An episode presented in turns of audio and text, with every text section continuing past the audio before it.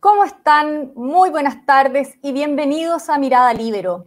Las declaraciones de la vocera de la Corte Suprema, Ángela Vivanco, respecto al fallo del máximo tribunal sobre las ISAPRES provocaron un aparente vuelco en la crisis que afecta al sistema privado de salud. Según dijo, los excedentes que las ISAPRES tienen que devolver son a las personas que demandaron. Declaraciones que el presidente de la Corte Suprema, Juan Eduardo Fuentes, calificó como de carácter personal. Hoy estamos con el ex ministro de Salud, Jaime Mañalich, para abordar este tema que se sigue complicando. Doctor Mañalich, ¿cómo está? Muchas gracias por estar con nosotros. Muchas gracias, Pía, un honor. Doctor, eh, ¿qué le parecieron a usted las declaraciones de la ministra vocera?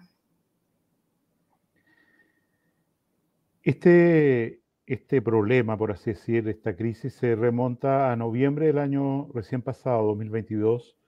cuando la tercera sala de la Corte Suprema, ante reclamos que ya habían sido tramitados en las Cortes de Apelaciones, se pronunció sobre todas aquellas personas que habían reclamado porque el precio o la tarifa de su plan de salud ISAPRE había subido al usar tablas de factores que, de hecho, eh, el Tribunal Constitucional el año 2010 había declarado como inconstitucionales y por lo tanto ilegales. Y lo que hace la tercera sala de la Corte Suprema en relación a esos fallos, pronunciarse y decir que de allí para adelante, para esas personas que reclamaron y para todo el resto del universo, lo que corresponde es eh, aplicar la tabla de factores que nosotros diseñamos el año 2019 para terminar con la discriminación de género, sobre todo de mujeres que pagaban planes más caros. Eh, en ese contexto, durante este periodo se ha generado una serie de controversias, partiendo por un rápido cálculo y, en mi opinión, eh, equivocado de la Superintendencia de Salud, donde señala que los montos a, devolver para las personas, todo el universo, no solo las que reclamaron, ascendería aproximadamente 1.400 millones de dólares, con lo cual sabemos el sistema ISAPRE quiebra y los prestadores, las clínicas, los médicos que atienden pacientes tanto ISAPRES como FONASA también entrarían en una situación de contingencia financiera muy grave. Eh, a pesar de la solicitud que ha hecho la propia vocera, la Corte Suprema, de pedir aclaraciones de este fallo, en particular respecto al tema que nos convoca hoy día, que es si este fallo es de general aplicación para las personas que reclamaron y para todos los que no reclamaron. Estamos hablando de 100.000 personas que reclamaron versus, versus 700.000 contratos que, de los cuales 600.000 no reclamaron. O sea, la diferencia es abismante. Y en ese contexto, ayer eh, la vocera de la Corte Suprema señala que la interpretación correcta del fallo es que las restituciones, lo que se cobró de más desde el 1 de abril del año 2020 a la fecha, corresponde ser entregada solo a aquellos que reclamaron. Yo creo que estamos, en un momento de enorme incertidumbre en el cual la Corte Suprema, eh, en el Pleno, en la tercera sala, como insinuó hoy día el presidente de la Corte, eh, debería acceder a una solicitud de la superintendencia, que se ha dicho ingresa mañana, o de algunos eh, afiliados, para que aclare el alcance de su fallo y mientras estamos, está, Mientras tanto, estamos en una situación bien, bien eh, incierta en realidad. ¿Cómo se explica esta confusión? Porque efectivamente todos entendimos eh, desde el minuto uno que era un fallo de aplicación eh, general. Ahora resulta que es solo, como decía usted mismo, para las partes involucradas, según las declaraciones de la ministra Vivanco. ¿Es posible que todos hayamos entendido mal? Yo creo que yo revisé, por supuesto, entre ayer y hoy eh, nuevamente los fallos, las declaraciones con mucho detalle y eh, la, hay que decirlo así, ¿ah? el, el dictamen, el fallo de la Corte Suprema en esta materia no es claro. Vale decir, acepta las dos interpretaciones y por eso se hace imprescindible una, una aclaración que ojalá hubiera sido pedida antes, porque llegar digamos que ya han pasado seis meses, que se pidió una extensión, que todo el mundo, también la, Corte, ¿no es cierto?, sabía que la interpretación que se le estaba dando a este fallo es la que usted menciona, vale decir, que debería devolverse dineros, no solo a los que reclamaron, sino a los que no reclamaron también. Eh, hubiera sido prudente una aclaración eh, previa. Ahora lo que es un hecho innegable, que incluso eh, si la Corte Suprema, la tercera sala, dijera de nuevo, no, no, mire, aclaremos, esto es para todo el mundo, es evidente que eso es, excede las competencias de eh, la Corte Suprema. Eh, y en ese contexto podría de nuevo darse una hiperjudicialización en la cual ISAPRES o, en fin, beneficiarios reclamaran respecto a la ilegalidad de haber sido incluidos en un fallo, siendo que ellos no habían reclamado, que es el famoso artículo tercero del Código Civil, que señala, ¿no es cierto?, que los fallos tienen,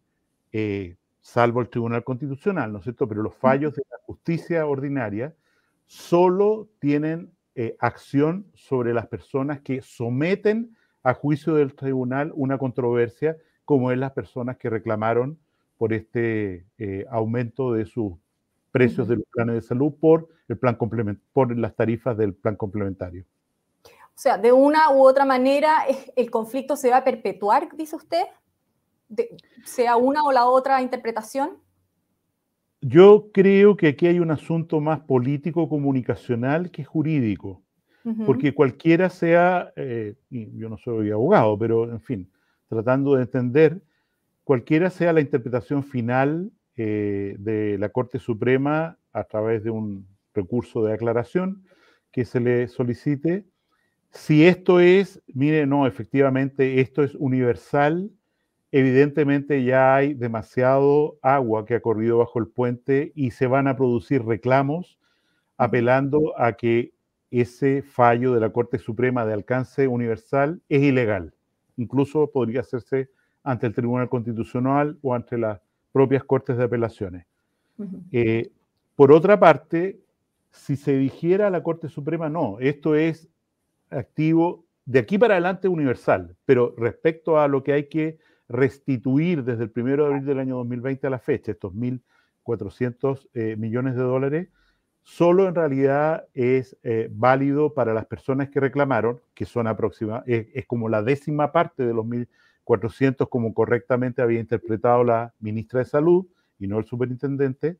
Bueno, lo que va a ocurrir, creo yo, es que como no hay costas, como eh, uno puede reclamar a las Cortes de Apelaciones simplemente a través de la página web, un recurso de protección, y ya las Cortes de Apelaciones tienen instrucciones de cómo fallar en esta materia, las personas, los 600 mil contratos, digamos, que no fueran beneficiados por este ajuste retroactivo, podrían mañana empezar a reclamar que se les otorgue. Y, seguro las Cortes de Apelaciones fallarían, y por lo tanto la Corte Suprema después, fallarían en favor de estos reclamos. Entonces, desde el punto de vista financiero, o, sea, desde el punto de vista de la estabilidad financiera del sistema asegurador ISAPRE, porque haya ocurrido esta declaración ayer o no, yo creo que es un tema eh, extraordinariamente discutible, porque, insisto, si el fallo fuera aplicable solo a aquellos que no reclamaron, que reclamaron, perdón, los que no reclamaron se van a poner en cola para reclamar, la inmensa mayoría de ellos, por una devolución de dineros que puedan estimar que, que les pertenece. ¿Hay certeza sobre esa cifra que usted eh, menciona de los 100.000 que, eh, que estarían eh, incluidos en esta devolución debido a que ellos presentaron este recurso de protección? Hay certeza respecto a quienes reclamaron por la tabla de factores, porque hay otros que reclamaron antes por el precio base que se ajusta en marzo y eso ya está resuelto incluso por la Corte Suprema. Por la tabla de factores son un poquito más de 100.000 personas, contratos que reclamaron y, perdón la repetición, según la interpretación hecha ayer por la eh, ministra Vivanco, que debe tener mérito, en fin, ella forma parte, preside en forma subrogante la tercera sala, eh, efectivamente esas 100.000 personas son las que automáticamente debería la superintendencia definir en el plazo que se ha prolongado ahora hasta el 30 de noviembre, seis meses más seis meses, definir, perdón, definir de qué forma y exactamente qué cifra se le adeudaría a cada una de esas personas. Pero estamos hablando, si fuera solo para las 100.000 personas,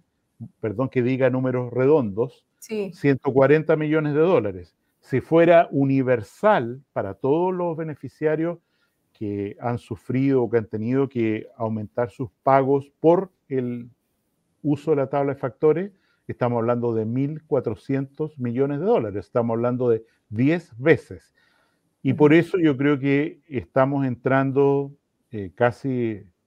en el invierno a un estado de más confusión y bastante tormentoso, en que va a haber declaraciones, va a haber instrumentación política de esta, este conflicto real, inédito, entre dos poderes del Estado,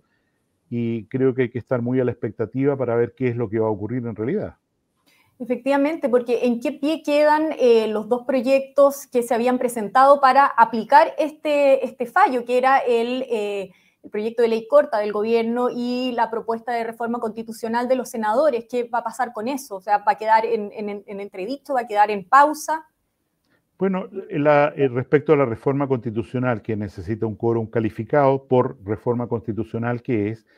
que la base dice, mire, las ISAPRES van a mantener su mismo precio que cobran las personas ahora, y para lograrlo vamos a hacer un ajuste en el sentido de que vamos a subir el precio base y vamos a bajar, según lo que ha indicado la Corte Suprema, el precio de la tabla de factores.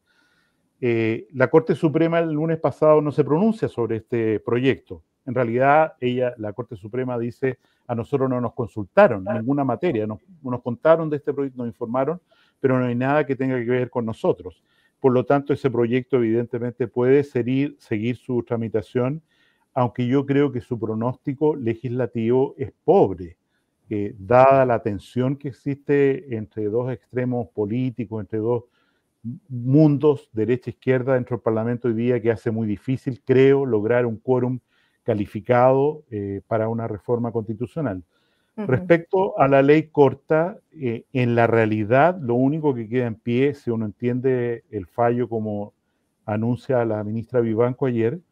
eh, efectivamente la ley corta, en lo único que mantiene sentido es en la propuesta de darle a FONASA la posibilidad de contratar, licitar un seguro complementario de salud con compañías seguras de seguro privada que las personas pagarían de su bolsillo para quienes vengan de ISAPRE a FONASA o tengan que irse a FONASA producto de la caída del sistema ISAPRE y poder seguir atendiéndose más o menos en las mismas formas y con los mismos prestadores que había hasta ahora. Respecto a lo otro, eh, efectivamente la ley corta pierde, si fuera como la ministra Vivanco dice, la, corte, eh, la ley corta pierde todo sentido. Y en ese sentido, y en ese aspecto, perdón,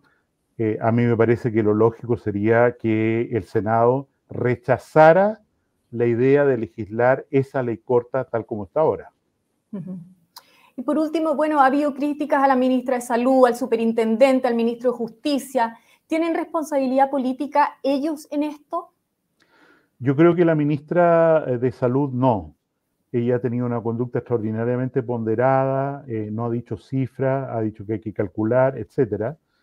Eh, y en ese contexto, como lo ha afirmado eh, el mismo superintendente, el doctor Víctor Torres, la superintendencia es autónoma, depende directamente del presidente de la República.